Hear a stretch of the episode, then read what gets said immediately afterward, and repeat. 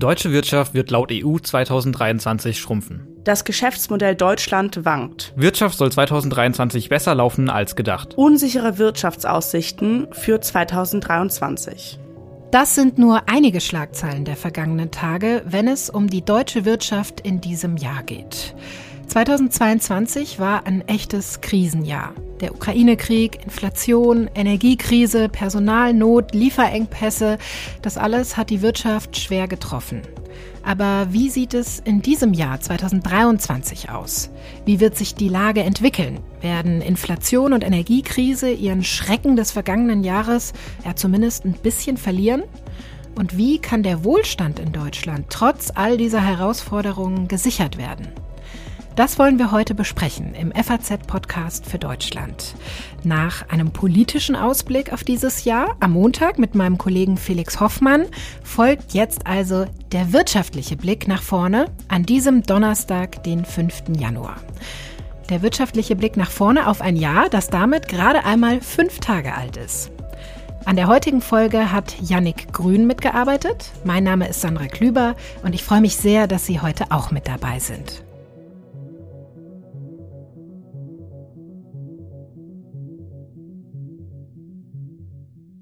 Wir wollen heute hier im FAZ-Podcast für Deutschland auf die wirtschaftliche Entwicklung in diesem Jahr schauen. Dafür wollen wir natürlich nicht die Glaskugel rausholen, sondern wir wollen über Prognosen sprechen und wie verlässlich die eigentlich sein können. Stichwort Glaskugel. Wir wollen über Entwicklungen sprechen, die sich in diesem Jahr natürlich fortsetzen werden aus dem vergangenen Jahr. Und wir wollen Einschätzungen einholen von zwei ausgewiesenen Fachleuten bei uns im Haus. Eine davon ist Inken Schönauer. Sie sitzt mir hier gegenüber und ich freue mich sehr, dass du heute da bist. Inken. Hallo Sandra. Du leitest bei der FAZ das Ressort Finanzen und du moderierst auch den Finanzen Podcast hier bei uns, der immer dienstags erscheint. Und Neben dir sitzt der Wirtschaftsressortleiter der Sonntagszeitung, Patrick Bernau. Schön, dass auch du heute mit dabei bist. Hallo, sehr schön. Ja, viele Menschen sind nach diesem Krisenjahr 2022 sehr verunsichert und nehmen natürlich all ihre Sorgen auch mit in dieses neue Jahr. Patrick, wie blickst du denn auf das Wirtschaftsjahr, das da vor uns liegt? Ich glaube, es wird nicht zwangsläufig das beste Jahr aller Zeiten, das wir vor uns haben, aber mit so riesigen Sorgen müssen wir, glaube ich, auch nicht reingucken.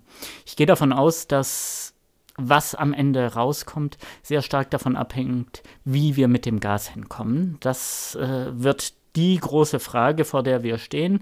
Haben wir sehr viel? Haben wir so mittelprächtig was im Rahmen dessen, was wir erwartet haben? Oder äh, haut uns noch irgendwas rein und wir haben praktisch gar nichts mehr. Und wenn ich auf diesen Winter bisher gucke, dann ist es die meiste Zeit für uns bisher sehr gut gelaufen. Die LNG-Terminals, das läuft an und man kriegt den Eindruck, wir sind mit Gas ein bisschen besser versorgt, als wir es im letzten Sommer befürchten mussten. Und insofern bin ich jetzt also mal vorsichtig optimistisch. Ja, man spricht von Rezession fürs nächste Jahr, das halte ich durchaus für möglich, aber so eine kleine Rezession ist jetzt am Ende auch keine große Wirtschaftskrise. Ja, und ich teile äh, ehrlich gesagt diesen Optimismus absolut äh, von dir, Patrick. Ich meine, am, am, Ende wissen wir es erst Ende diesen Jahres, ne, wie es äh, gelaufen ist. Aber ich finde, was ja spannend war an 2022, so dramatisch wie es eben war, aber dass man häufig einfach Entwicklungen sieht, die man nicht hat kommen sehen. Mhm. Ich meine, wenn man mal so denkt, jetzt jährt sich dieser schreckliche Krieg ja im Februar zum ersten Mal. Wer hat denn damit gerechnet? Ja, Spannungen. Ich weiß noch, ich kann mich gut noch an unsere äh, Konferenzen auch erinnern, wo wir in den Wochen davor auch so darüber diskutiert haben. Da war ja schon eine Spannung und ja, was passiert da jetzt? Geheimdienste haben irgendwie diese, diese Spannungen da schon beschrieben und es hing so ein bisschen, könnte wirklich ein Krieg kommen, aber keiner hat damit wirklich gerechnet. Mhm. Und das finde ich ist so, so, so, so unvorhersehbar, dass einfach so Entwicklungen kommen, die man einfach nicht sieht und dann passieren sie und damit muss man, muss man umgehen. Und da würde ich mir für 2023 wünschen, dass wir nicht noch sowas haben, was so, was so unvorhergesehen äh, kommt, ne? weil auch die Energiekrise danach, wer hat mhm. das kommen sehen? Wer hatte das so sehr auf dem Schirm, dass wir mit diesem Energiethema so abhängig sind von Russland? Also das finde ich, äh, ist so das, was, wo ich manchmal denke, da wäre die Glaskugel nicht schlecht, wenn man das so ein bisschen sehen könnte. Ne? Wobei bei mir am Schluss dann auch wieder der Optimismus durchkommt. Ja. Wir hatten jetzt sogar über die letzten Jahre, wir hatten hatten immer wieder irgendwelche Schocks, wo man dachte, Mensch, jetzt sind wir in einer großen Krise. Und vieles davon, das muss man ja auch sagen, vieles mhm. davon war wirklich schlimm. Aber gegenüber den Szenarien, die man am Anfang ausgemalt hat, ist im Prinzip alles besser gekommen, als die ersten Befürchtungen waren. Und das darf man auch mal im Kopf behalten. Am Ende sogar der Winter, ne? Es ist sehr viel milder, als man irgendwie dachte und als ein Winter in Deutschland eigentlich auch so äh, sein kann. Also ist auch nicht nur gut, wenn man mal an Klimakrise denkt, ehrlich gesagt. Aber das muss man ja auch mal sagen, das hilft natürlich derzeit auch. Ne? Und auch die Inflation, die sicherlich auch die wenigsten haben kommen sehen, auch in der Wucht, in der sie äh, 2022 dann ähm, ja Deutschland getroffen hat, gibt es ja auch Verhalten, optimistische Ausblicke vielleicht, wenn wir auf das nächste Jahr schauen. Also ähm, nach einem Höchststand im Oktober, wo wir bei über 10 Prozent äh, Inflation waren, ist es dann schon in den vergangenen beiden Monaten leicht abgesunken. Und auch die Prognosen für das Jahr 2023 sehen da ja ein bisschen optimistischer aus. Was ist denn da zu erwarten bei der Entwicklung der Inflation? Na, ich glaube schon, dass die meisten Experten erwarten, dass es tatsächlich so weitergeht. Also man hat ja sehr viel Kritik gehabt an der EZB, dass sie lange nicht gehandelt mhm. hat. Und man muss auch sagen, dass sie lange dieses Problem kleingeredet hat. Ähm, da gibt's heute ja sehr viel Kritik auch an Christine Lagarde, wobei man ja auch sagen muss, sie alleine entscheidet ja nicht darüber, ist die Inflation jetzt vorübergehend oder nicht und äh, entscheidet auch nicht, ob der Zins jetzt äh, angehoben wird oder nicht. Das darf man an der Stelle ja auch nicht äh, vergessen.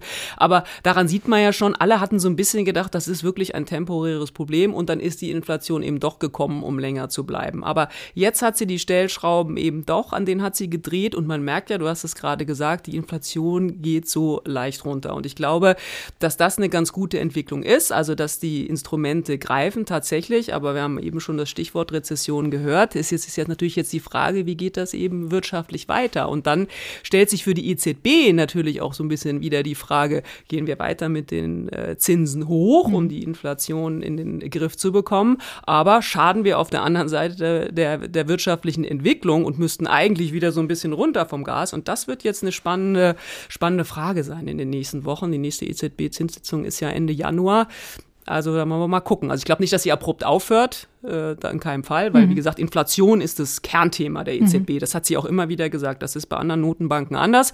Das Hauptmandat der EZB ist die Preisstabilität. Und deswegen muss sie auf die Inflation gucken und deswegen würde ich mal damit rechnen, dass die Zinsen auch weiter angehoben werden. Das Ziel der EZB ist ja eigentlich auch eine Inflation von 2 Prozent. Äh, davon Knapp sind wir ja nahe bei 2 Davon sind wir weit ja, entfernt im Moment. Auch inzwischen auch äh, ein bisschen drüber würden sie sich ja inzwischen ja. auch gönnen. Aber da sind wir ja auch wirklich noch ein ganzes mhm. Stück weit weg. Und Wie auch wird wenn sich jetzt das entwickeln in den Prognosen so im Jahresverlauf? Also ich habe gelesen, viele rechnen ja in der zweiten Jahreshälfte damit, dass es nochmal deutlich sinken könnte, die Inflation. Ich gehe auch davon aus, dass da was deutlich sinkt. Wie gesagt, immer wenn wir mit dem Gas nicht nochmal richtig mhm. Probleme kriegen, dann kommt, wir sehen ja schon den Großhandelspreis für Gas sehr zurückkommen. Das wird sich irgendwann auch auf die Endkunden durchschlagen. Das wird die Inflationsrate sehr entlasten. Aber dass wir da irgendwie bei 2% rauskommen im nächsten Jahr gleich, das sehe ich nicht. Also äh, wir haben jetzt noch unabhängig von Energie und Nahrungsmitteln eine Inflationsrate, die in der Nähe von 5% liegt. Und 5% ist ja auch weit über dem, was mhm. man eigentlich haben möchte. Und die Lohnerhöhungen in diesem Jahr, das waren keine 10 Prozent, das hat praktisch niemand, hat die volle Inflation gekriegt. Aber es waren halt auch nicht nur anderthalb oder zwei Prozent in vielen Branchen, sondern es war irgendwo dazwischen und auch diese Lohnerhöhungen werden im nächsten Jahr dafür sorgen, dass da der ein oder andere Preis noch steigen wird. Und deshalb glaube ich auch nicht, dass wir bei zwei rumkommen, sondern irgendwo äh, die Mitte zwischen zwei und zehn, irgendwo dort sind viele Experten und ich ehrlich gesagt auch. Also um die 5% dann nach jetzigem Stand? Ach, das ist so volatil, da würde ich mich mhm. jetzt nicht auf nicht mal auf eine Zahl vor dem Komma festlegen, ob das jetzt vier werden oder sechs oder was, aber irgendwo so, vielleicht nicht, hoffentlich nicht zehn, mhm. aber relativ sicher auch nicht zwei. Ja, und entscheidend ist ja der Trend, ne? muss man sagen. Also das ist ja das, was ich vorhin gesagt habe, es sind offensichtlich Stellschrauben gefunden worden, an denen man eben drehen kann mhm. und der Trend zeigt definitiv, äh, dass die Inflation erstmal Stand jetzt runtergeht und das ist ja wirklich schon mal gut, denn ich meine, Inflationsraten von 10 Prozent. Also ähm, ich kann mich daran ehrlich gesagt nicht erinnern, dass wir, äh, dass ich die hatte als, als äh, aktive Erinnerung, ja, aber das hat es ja immer auch schon mal gegeben. Und wenn man in andere Länder guckt, ne, ich will jetzt nicht von der Türkei anfangen, aber ich will nur sagen, schlimmer geht immer. Ne? Also insofern, wir sind da schon, das ist jetzt, die Türkei ist jetzt, was das angeht, natürlich nicht unsere Benchmark, aber äh, der Trend geht nach unten, was die Inflation angeht und das ist auf alle Fälle die gute Nachricht, finde ich. Die bittere Ironie an dem Ganzen ist ja, dass ausgerechnet die Branche, die mit die höchsten Lohnsteigerungen gekriegt hat im letzten Jahr, nämlich der Bau, also nicht das äh, Bauhauptgewerbe, sondern viele Handwerker rund um den Bau, dass die jetzt auf äh, eine Phase rauslaufen wegen der steigenden Zinsen, in denen sie erstmal nichts zu tun haben. Und wie sich das dann weiterentwickelt, das wird man dann auch sehen müssen. Mhm. Du hast gerade gesagt, das ist also offenbar ein wirksames Mittel, was jetzt auch schon Früchte trägt, diese Zinssteigerungen, von denen es ja insgesamt vier gegeben hat 2022. Zeitgleich liest man aber auch, dass eben dieser Rückgang der Inflation auch ein bisschen tatsächlich an der Strom- und Gaspreisbremse liegt, dass einfach die ähm, Energiepreise ähm, ja abgemildert werden konnten. Und Patrick, du hast gerade schon das äh, Schlagwort Kerninflation ähm, gebracht. Das heißt also ein Wert, der dann eben bereinigt ist von besonders ja volatilen ähm, Werten wie Energie- und Lebensmittelkosten. Und da ist teilweise sogar die Inflation gestiegen, dieser Kerninflation, ne? Ja, da stecken ja jetzt zum Teil auch noch die Energiekosten drin, die mhm. in diesen Produkten drin sind, die nachlaufen, aber es stecken eben auch die Lohnsteigerungen drin, die es in diesem Jahr halt in vielen Branchen gab. Wie gesagt, nicht, äh, fast nie haben die die 10% ausgeglichen, aber es waren halt doch mehr als in den letzten Jahren und insofern ist aus meiner Sicht schon so eine kleine Lohnpreisspirale in Gang mhm. gekommen. Mhm. Wir hatten es gerade schon davon, ihr wolltet euch nicht richtig festnageln lassen auf einen Inflationswert, den wir vielleicht dann am Ende dieses Jahres erreicht haben. Zu Recht auch. Das ist natürlich unseriös in solch unsicheren Zeiten. Ich wüsste gerne von euch, wie verlässlich können denn überhaupt all diese Prognosen, die gerade jetzt zum Jahresende und auch zum Jahresbeginn 23 natürlich überall auftauchen von diversen Wirtschaftsinstituten, von der Bundesbank. Also alle geben gerade ihre Prognosen heraus. Wie verlässlich sind denn diese Zahlen überhaupt? Oder kann man sich das eigentlich schenken? Das ist, äh, ist echt tatsächlich eine gute Frage. Ne? Ich, ich würde jetzt mal äh, ganz provokant sagen, null verlässlich. Ich würde sagen, ein bisschen paradox dieses Jahr wissen wir wenigstens, dass sie unsicher sind. Ja, stimmt. Das ist, das ist ein guter Punkt. Also vielleicht war es früher ein bisschen äh, absoluter, dass man irgendwie dachte, wird schon irgendwie stimmen. Äh, diesmal haben wir uns ein bisschen darauf eingestimmt, dass das, was ich am Anfang so sagte, dass einfach so externe Schocks kommen, die, die keiner so auf dem mhm. Zettel hat. Klar, die gibt's immer. Ich meine, die Finanzkrise hatte auch keiner so richtig auf dem Zettel. Das ne, war ja auch so ein externer, äh, externer Schock oder andere Krisen, die dann auch mal kommen. Oder ich denke manchmal, gerade wenn es so um die Märkte geht, an dieses Platzen der Dotcom-Blase mhm. äh, 2001 2001, 2002, was daraus ähm, dann folgte, hatte auch keiner auf dem Zettel. Also das ist halt einfach schwierig. Aber ich finde schon, dass das, ähm, also wer, wer heute sagt, ich weiß es genau, das ist natürlich immer so, äh, aber der, der, also da, da würde ich wenig drauf geben tatsächlich. Trotzdem finde ich es gut, dass es diese Prognosen gibt, weil an irgendwas muss man sich ja entlanghangeln. Und ich finde, das befeuert ja auch die Diskussion darum und man spricht dann darüber, was sind die Instrumente, die das vielleicht auch ähm, ja, heilen können oder, oder äh, die Schwierigkeiten in den Griff zu kriegen sind. Also es ist absolut, also wäre jetzt die falsche Reaktion darauf zu sagen, okay, dann geben wir überhaupt keine Prognosen mhm. mehr raus. Das würde ich auch falsch finden. Aber ich finde, dass das schon, also drauf verlassen würde ich mich nicht, die Hand mhm. ins Feuer legen, sowieso nicht. Aber, aber hm. Stand jetzt könnte man sagen, mit Blick auf die Inflation, das Schlimmste, es scheint erstmal überstanden zu sein. Würde ich sagen. Also da würde ich mich mal festlegen und sagen, das ist das Schlimmste. Also wenn das 10, die 10 Prozent das Schlimmste erstmal ist, also was wir eben gesehen haben, dann würde ich sagen, das Schlimmste ist tatsächlich überstanden. Stand 5. Januar. Hängt vom Wetter ab. Ja. Und wir können, ich glaube, wir können optimistisch sein, aber 10 Prozent, das gab es nicht mal in den Ölkrisen, also überhaupt nie seit dem Zweiten Weltkrieg. Die 7,9 Prozent fürs ganze Jahr gab es nie mhm. seit dem Zweiten Weltkrieg. Ich hoffe, dass wir sie nicht wieder kriegen. Ja. Nichtsdestotrotz müssen wir uns auf jeden Fall, denke ich, darauf einstellen, noch eine ganze Weile mit dieser Inflation eben zu tun zu haben. Welche Folgen hat das denn für ein Land wie Deutschland mit so einer langen Inflation? Zu leben? Wir werden uns umstellen. Man hat ja, was Inflation angeht, das ist uns ja jahrelang einfach wir haben sie total ignoriert. Mhm. Wir haben nicht mehr dran gedacht, dass Preise auch mal steigen können. Wir haben den Preis von diesem Jahr äh, als den Preis vom nächsten Jahr genommen und gut war. Und das ist das Erste, was passieren wird aus meiner Sicht. Es wird sich in den Köpfen festsetzen, dass Preise steigen können, dass man gucken muss, dass die eigenen Löhne entsprechend mitsteigen Ähm, und auch das kann dazu führen, dass wir, es der EZB über die nächsten Jahre schwerer fallen wird, die Inflation wieder runterzudrücken. Das ist das eine. Das andere ist, ähm, irgendwann wird man ja dann, wenn man sich an diese höhere Inflation gewöhnt hat, äh, auch dazu kommen, dass wirklich die Löhne ein bisschen mitsteigen. Ein Stück davon haben wir auch gesehen. Und in dem Moment wird es dann natürlich auch gut für alle Leute, die große Schulden haben. Leute, die sich auf Kredit ein Haus gekauft haben oder sowas. Das hat dieses Jahr noch nicht so viel gebracht. Dieses Jahr hatten alle von der Inflation nur die Kosten. Aber in dem Moment, in dem es dann die Löhne auch zumindest ein bisschen trifft, in dem Moment äh, entwertet sich der Kredit halt aus individueller Perspektive wirklich. Ja, das wollte ich gerade sagen. Ne? Jede Geschichte hat zwei Seiten. Und die Geschichte der Inflation äh, heißt eben auch äh, Zinserhöhungen.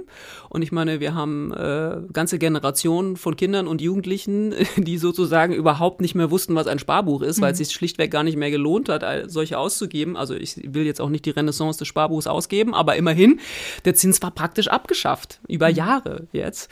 Und jetzt ist er wieder da. Und ich meine, wir hatten jetzt gerade die Woche eine große Geschichte, dass die Banken die Zinsen eben auch wieder ordentlich anpassen. Wir reden praktisch wieder auf Festgeldkonten von Zinsen von 2%. Also da, äh, das ist ja auch lustig. Vor, vor 10, 15 Jahren hätte man gesagt, das ist ja wohl ein Witz, irgendwie 2%. Und heute jubeln alle. Ja, also insofern, ne, das ist natürlich auch ein positiver Effekt. Das muss man ja auch mal sagen. Patrick hat es gerade gesagt, was die Verschuldungen angeht. Das ist natürlich dann ein positiver Effekt. Aber vor allem auch, man, man kann auch das Thema Geldanlage und alles, was damit zusammenhängt, einfach wieder äh, neu denken. Und insofern, ja, die Inflation äh, macht uns Sorge, aber es gibt eben auch positive Side-Effects dieser ganzen Geschichte. Wobei es halt blöd wird für die Leute, die jetzt gerade erst ein Haus kaufen ja. wollen. Mhm, die laufen jetzt in die hohen Zinsen und die Hauspreise haben sich noch nicht angepasst. Die wir sinken allenfalls langsam, wenn sie es überhaupt tun. Das ist nochmal eine ganz andere Debatte. Für die Leute, die jetzt erst noch eine Immobilie haben wollen, ist gerade richtig schwierig. Naja, und es hat halt eben auch diese nachgelagerten Probleme. Ne? Wir haben auch vor, vor wenigen Jahren schon diese Geschichten gehabt, ähm, dass so auf Kante finanziert worden ist, mhm. weil ja eben das so billig war, die Baufinanzierung. Da haben sich Leute ja. Häuser gekauft oder Wohnungen gekauft mit teilweise 100, 110 Prozent äh, Finanzierung, wo man immer schon gedacht hat, Freunde, das ist nicht ganz so clever clever, das zu machen, aber es, die, die Konditionen waren eben so, wenn man nur mit 0,7, 0,8, 0,9 Prozent finanzieren kann, wäre es ja dumm gewesen, in Häkchen sich vielleicht nicht zu verschulden. Und wenn dann aber möglicherweise in den zehn Jahren eine Refinanzierung äh, ansteht und dann sind die Zinsen Gott weiß wo, dann wird das auch nochmal ordentlich knallen. Und insofern, das ist schon ein Thema, was natürlich auch wirklich äh, ja, mittelfristig problematisch werden kann. Ne? Kenne einen, der hat das vollkommen sehenden Auges abgeschlossen. Mhm. Der hat gesagt, ich kaufe mir jetzt dieses riesig teure Haus, eigentlich teurer als das, was ich mir leisten kann. Da wohnen wir jetzt mal zehn Jahre drin und wenn es in zehn Jahren halt nicht mehr reicht mit der Refinanzierung, dann müssen wir es halt verkaufen und raus. Ja, Im besten mhm. Fall hat sich der, äh, der Wert dann tatsächlich erhöht, aber ist ja das, was du gesagt hast, wenn das eben nicht passieren könnte, ne, dann wird es mit Zitronen gehandelt. Ja? Mhm. Ich würde gerne mal auf das zurückkommen, was du gerade angesprochen hattest, also die, äh, das vorläufige Ende der Negativzinsen. Es gibt jetzt zumindest wieder, wenn auch keine besonders hohen, aber es gibt wieder Zinsen auf Anleihen, auf Tagesgeld, auf Festgeld. Das sind positive Nachrichten für Anleger. Ihr habt äh, im Finanzenressort eine Serie, Chancen 2023 heißt die. Und äh, das verlinke ich auch gerne mal. Äh, die Artikel, die da schon online stehen, verlinke ich gerne in den Show Notes. Und ich wüsste aber gerne von dir, wenn wir es hier von Chancen haben in diesem Jahr, wo siehst du denn die größte Chance 2023? Ja, das Spannende ist ja äh, bei der Thema Geldanlage, dass es Chancen natürlich immer gibt. Mhm. Also die gab es auch in den vergangenen Jahren. Also nur weil es keine Zinsen gab, heißt es ja noch lange nicht, dass man nicht trotzdem äh, sein Geld hat vermehren können es ist halt immer so, dass man die Chancen halt nutzen und sehen können muss. Wir hatten zum Beispiel in den vergangenen Jahren, was jetzt zum Beispiel den Aktienmarkt angeht, einen riesen Run auf die Tech-Werte. Also wer vor ein paar Jahren in Amazon oder mhm. Facebook, heute Meta äh, investiert hat, äh, ist heute gemachte Frau oder gemachter Mann. Also wenn es die entsprechenden äh, die Summen da rein investiert worden sind, die haben Und wenn jetzt, sie rechtzeitig raus sind. Und wenn sie rechtzeitig raus sind, genau so ist es. Ja, das ist ganz, aus, ne? ganz entscheidend, genau. Jetzt ne, muss man sagen, jetzt haben diese Werte, also die die Zeit des billigen Geldes ist super für Aktienmärkte und vor allem super für Wachstumswerte, weil die halt sich zu ganz easy Konditionen äh, finanzieren mhm. können. Und deswegen ist da so viel Geld reingeschüttet worden in Unternehmen, jetzt auch mal unterhalb von diesen äh, Facebooks äh, dieser Welt, die einfach Geld, Geld, Geld brauchen, die auch nicht auf Ergebnis gucken, sondern wo es einfach um Wachstum geht. Das ändert sich jetzt, weil eben Inflation bedeutet, Geld wird teurer und diese Art von Unternehmen bekommen nicht mehr so viel, äh, so viel Geld. Das heißt aber nicht, dass plötzlich Unternehmen äh, nicht mehr so attraktiv sind. Man muss halt einfach nur die richtigen auswählen. Also jetzt gibt es zum Beispiel so ein Shift und das ist zum Beispiel so eine Chance 2023, das sieht man jetzt schon seit ein paar Wochen, ein paar Monaten, weg von den Wachstumsunternehmen hin zu den, man sagt in der Fachsprache Value-Unternehmen. Also das sind so Substanzwerte. Ein bisschen langweilig mhm. äh, vielleicht auch, ja, Brot- und Buttergeschäft, aber Unternehmen, die halt so ein ganz solides Geschäftsmodell haben, wo das Cashflow ist da so eine Kenngröße, wo einfach immer wieder Geld reinkommt, weil einfach die Produkte, die sie haben, auch jetzt nicht mehr so Gott weiß wie innovativ oder so sind, sondern das ist einfach Brot- und Buttergeschäft. Und diese Unternehmen, die, ähm, die zahlen dann auch Dividende. Das ist auch so ein Thema. Dividendentitel haben jetzt so eine Renaissance. Also das ist zum Beispiel eine, eine, eine große Chance. Shiften innerhalb des Aktienmarktes äh, von Wachstums auf, äh, auf Value-Titel. Ich finde zum Beispiel, wir haben vorhin schon das Thema Energie äh, gesehen. Ist, ein, ist eine Mega-Chance, dieses mhm. Thema äh, Energie. Wenn man mal denkt, also wenn man im letzten Jahr in Öl äh, investiert hat, hat man auch einen ziemlich guten Schnitt gemacht. Hätte ja, man ja auch ja. nicht gedacht, ja, die Renaissance von fossilen Brennstoffen. Also Unternehmen, die wirklich im wahrsten Sinne des Wortes im Feuer standen, weil man gesagt hat, man kann in diese Dreckunternehmen nicht mehr investieren. Mhm. Puh, da hat man 2022, haben die verdient wie nix. Nichtsdestotrotz, die Transformation findet ja statt hin zu alternativen Energien, regenerativen Energien. Ist auch eine große Chance. Da ist nicht alles Gold, was glänzt. Das ist ja klar. Da muss man schon auch gucken, was sind das für Unternehmen, wie sind die aufgestellt. Aber die Transformation von Energie in diese Werte rein ist eine also ich glaube, es ist sogar fast eine der größten Chancen 2023. Aber auch da, wenn ich da mal kurz wieder die Buhfrau spielen darf, ist natürlich die Inflation äh, der Faktor, der ähm, ja große Gewinne auf jeden Fall auffrisst. Ja, absolut. Mal, ne? Das ist so. Das darf man auch bei der Geldanlage überhaupt, darf man das nicht vergessen. Ne? Auch bei den Zinsen, die wir jetzt sehen. Ich habe vorhin mhm. die 2% irgendwie erwähnt. Ich meine, bei 10% Inflation ja. ist 2% Zinsen natürlich ein Treppenwitz. Das ja. ist klar. Und das sollten sich auch alle äh, bewusst machen. Ne? Und klar, Inflation und Aktien geht halt nicht so richtig gut zusammen. Aber das ist das, was ich äh, sage. Ne? Man muss irgendwie schon die Nischen finden, in denen man dann doch auch wieder äh, lukrative Renditen erwirtschaften kann. Und das finde ich ist 2023 genauso möglich wie in jeden, allen anderen anderen Krisenszenarien auch. Ich würde gerne mit euch äh, auch mal über die Konjunkturaussichten für dieses Jahr sprechen. Das Stichwort drohende mögliche Rezession, das ist ja auch schon gefallen, ich glaube von dir, ähm, Patrick. Das ganz, die ganz großen Sorgen, die haben sich aber ein bisschen entschärft inzwischen wieder, oder was das angeht? Ja, wirklich. Also das muss man immer wieder sagen. So eine kleine Rezession, wie das, was jetzt die meisten Experten vorher sagen, so eine kleine Rezession ist keine große Wirtschaftskrise. Mhm. Wir fanden das früher auch mal trotzdem nicht so gut, so eine kleine Rezession, einfach weil es schlecht war für die Arbeitsplätze.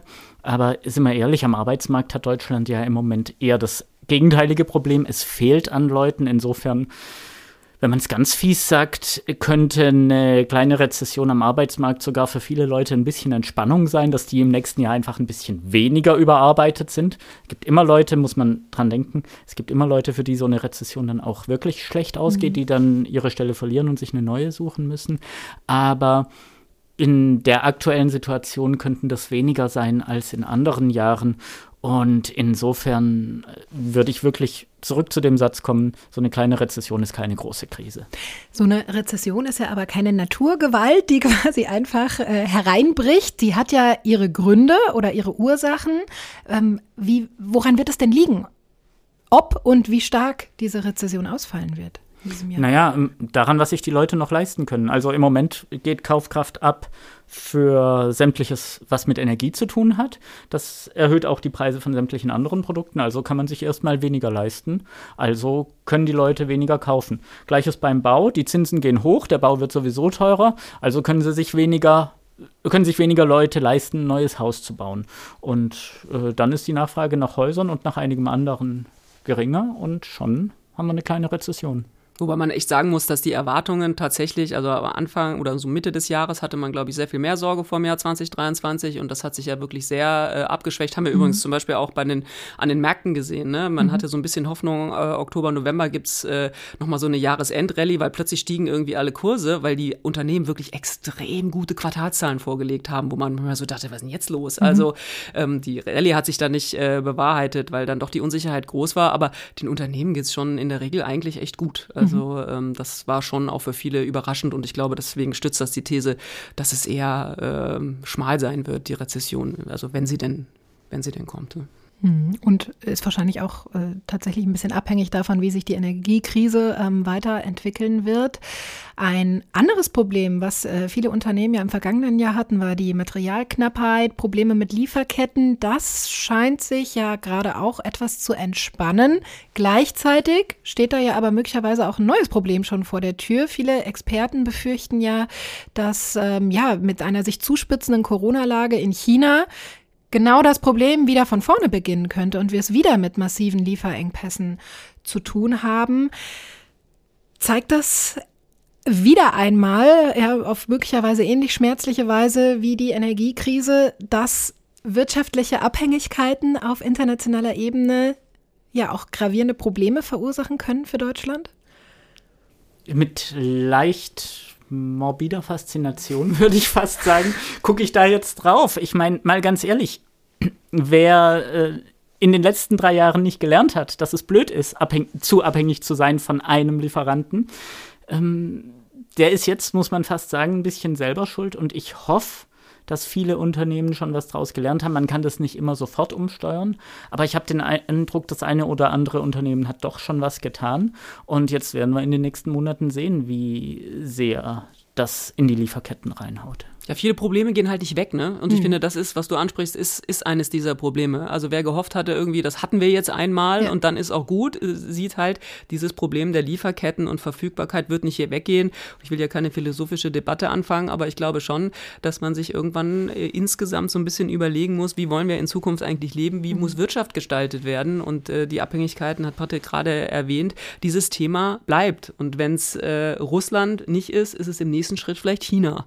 Das haben wir jetzt die letzten Monate auch schon diskutiert. Wie sinnvoll ist eigentlich diese Abhängigkeit von China? Ist ein gigantischer Markt. Da muss man nur mal jemanden von der Automobilindustrie äh, fragen. Die kriegen bei dem Thema schon bessere Augen, weil sie natürlich genau wissen, von einem russischen Markt kann man vielleicht noch sagen, da geht man weg, das ist für uns nicht so entscheidend. Aber für ein Unternehmen wie VW beispielsweise zu sagen, wir geben einen chinesischen Markt auf, das ist ja, das ist ja undenkbar. Also eigentlich undenkbar. Na, und ja. eine vernetzte, globalisierte ja. Welt ist ja auch was super Positives eigentlich. Also habt ihr denn, also ich finde das so schwierig, es gibt ja eigentlich keine Lösung für dieses Dilemma. In, also, also da passiert unter der Haube sehr viel. Also die, die Unternehmen erzählen das alle nicht so furchtbar mhm. gern, weil sie eigentlich das gar nicht wollen und diesen Trend nicht befeuern wollen.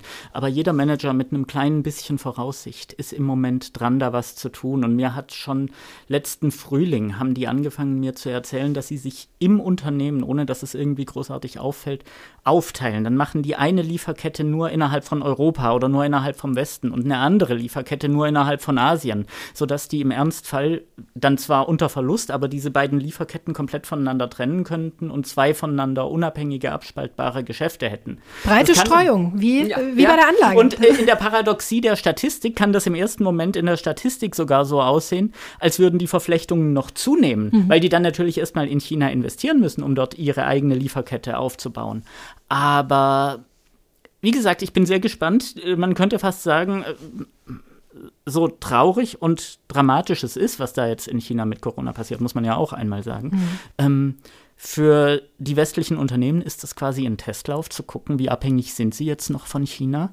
Und jetzt werden wir im nächsten Jahr sehen, was das oder in diesem Jahr sehen, was das ist. Aber es wird halt auch irgendwann mal harte Entscheidungen geben müssen. Das stört mich manchmal so ein bisschen an dieser Debatte. Ne? Viele glauben einfach, äh, dass, dass Sachen so weiterlaufen können und dass so ein Phänomen eben wieder weggeht. Und ich glaube, irgendwann muss man auch auf Kosten möglicherweise von einem Ergebnisbeitrag oder Umsatzbeitrag einfach sagen, wir müssen uns von dieser Art von Lieferkette möglicherweise verabschieden, um etwas anderes ähm, aufzubauen. Und da, da glaube ich manchmal, da, da hinkt die Debatte noch so ein bisschen oder sind wir noch so ein bisschen äh, hinterher, weil es natürlich natürlich auch von Kosten auf von Wohlstand äh, geht, ja. Aber mhm. so dieses Frage von, von Maß halten, gar nicht mal Verzicht, aber von Maß und, und, und, und immer höher, schneller, weiter, bin mir nicht so sicher, ob wir das 2023 und die Jahre darüber hinaus ähm, weiter so machen können. Die Kosten haben wir ja sogar schon drin. Also wenn, wenn die unter der Haube ihre Lieferketten aufspalten und eine europäische machen, dann heißt das, oder eine westliche, dann heißt das ja schon, dass wir die teureren Vorprodukte aus dem Westen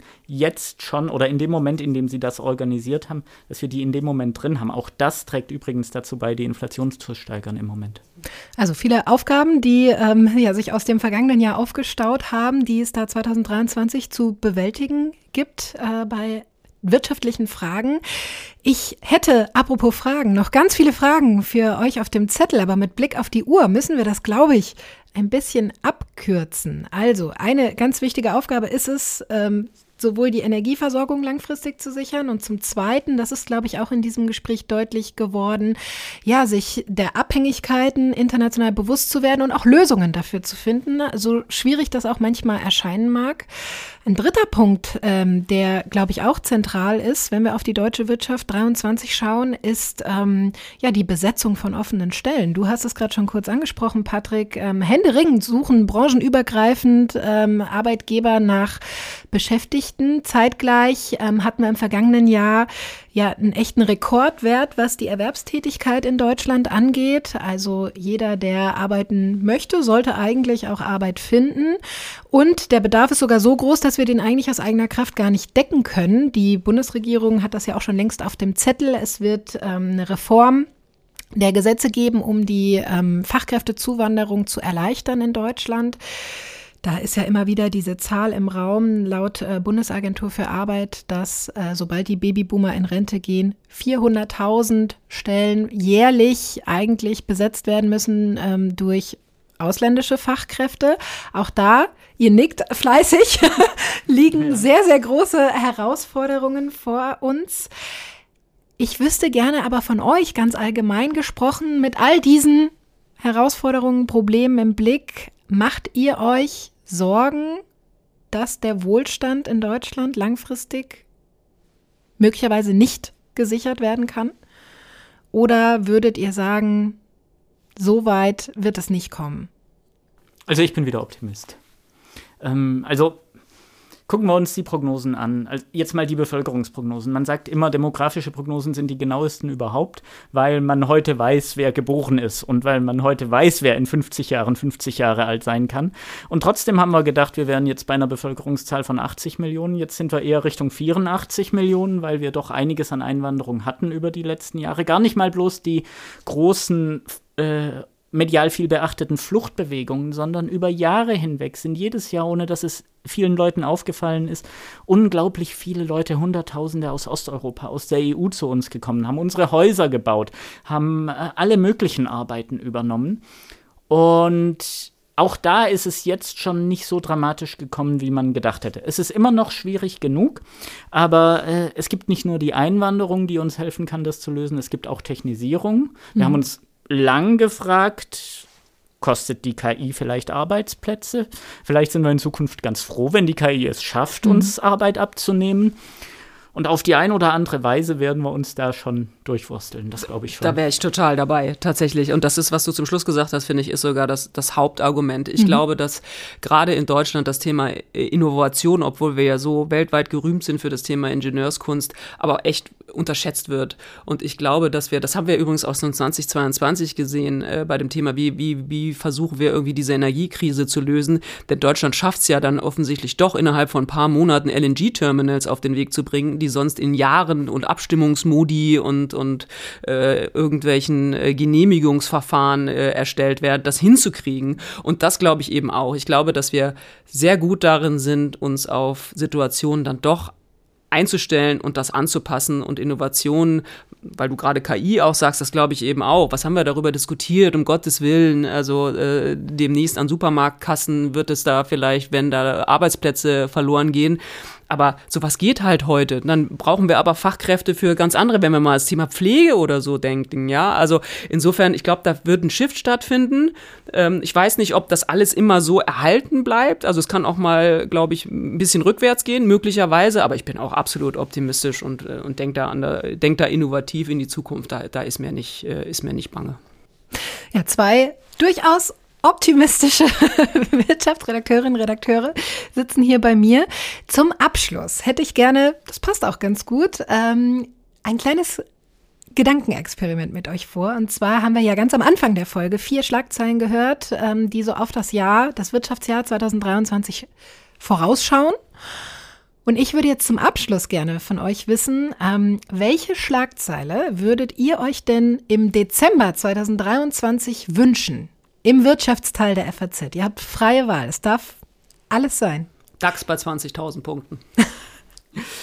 Wir hatten ja schon so ein paar letzten Sonntag bei uns im Blatt und die allerwichtigste, auch wenn sie ein bisschen über unseren direkten Bereich rausgeht, die wir dort hatten, das war die vom Wirtschaftsboom in Russland. Als der Kollege das aufgeschrieben hat, habe ich kurz geguckt, aber die Begründung war die sensationelle. Sie, sie hieß nämlich Frieden in der Ukraine. Es ist eine demokratische Regierung an der Macht. Die Sanktionen konnten aufgehoben werden und jetzt ist Wirtschaftsboom in Russland. Das wünsche ich mir. Ja, das, das ist, mit diesem Wunsch bist du sicherlich nicht alleine. Also das wäre natürlich natürlich für 2023 eine ganz tolle Nachricht. Aber leider sind eure beiden Nachrichten rein fiktiv, aber auf jeden Fall eben eine schöne Vorstellung. Ich sage vielen Dank an Inken Schönauer und Patrick Bernau für das spannende Gespräch. Danke euch. Und morgen geht es hier im FAZ-Podcast für Deutschland um echte gute Nachrichten 2023. Mein Kollege Andreas Krobock, der hat da einiges zusammengetragen an wirklichen guten Nachrichten. Ähm, ja, für dieses Jahr, das hoffentlich nicht ein solches Krisenjahr wie 2022 wird. Ich sage auch Ihnen, liebe Hörerinnen und Hörer, vielen Dank fürs Zuhören. Machen Sie es gut. Tschüss.